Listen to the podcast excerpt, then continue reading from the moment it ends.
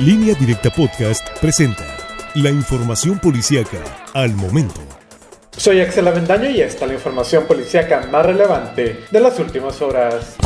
Un fuerte operativo policiaco se registró la mañana de este jueves en el fraccionamiento privado La Condesa, a espalda del Congreso de Sinaloa, en la ciudad de Culiacán. El secretario de Seguridad Pública del Estado, Cristóbal Castañeda Camarillo, indicó que el operativo se derivó de un reporte de hombres armados en la zona y los cuales después fueron perseguidos por el Boulevard Pedro Infante. El grupo armado intentó ingresar a un domicilio de dicha privada y fue cuando se dio este operativo que dejó un saldo de al menos 10 detenidos, mientras que extraoficialmente se dijo que cuatro vehículos y siete armas largas fueron asesinados aseguradas y puestas a disposición de la Fiscalía General de la República.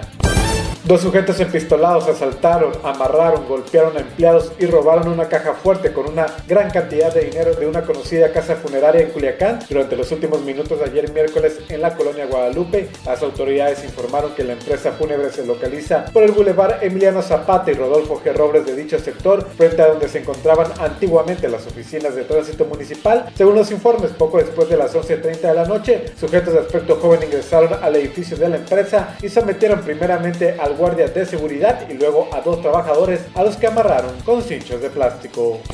Un nutrido convoy de la Policía Federal se desplegó la mañana de este jueves en el sector norte de la ciudad de Guasave, donde realizaron recorridos por algunos minutos, pero se desconoce si venían con algún objetivo en particular, ya que después se retiraron sin aparentemente realizar ningún aseguramiento. Fue alrededor de las 10.30 de la mañana cuando se observó al menos 7 patrullas tipo pick-up con elementos federales realizando recorridos por la zona del Boulevard Luis Leonardo Colosio y también del 20 de noviembre. Se desconoce si los elementos federales traían alguna encomienda en particular, ya que desde que entró en operaciones la Guardia Nacional no es usual verlos en los operativos.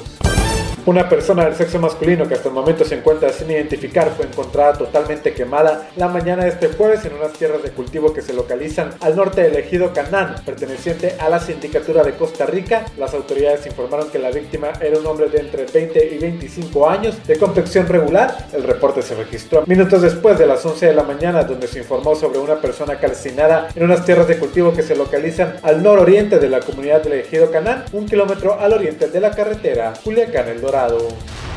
Más información en línea directa portal.com.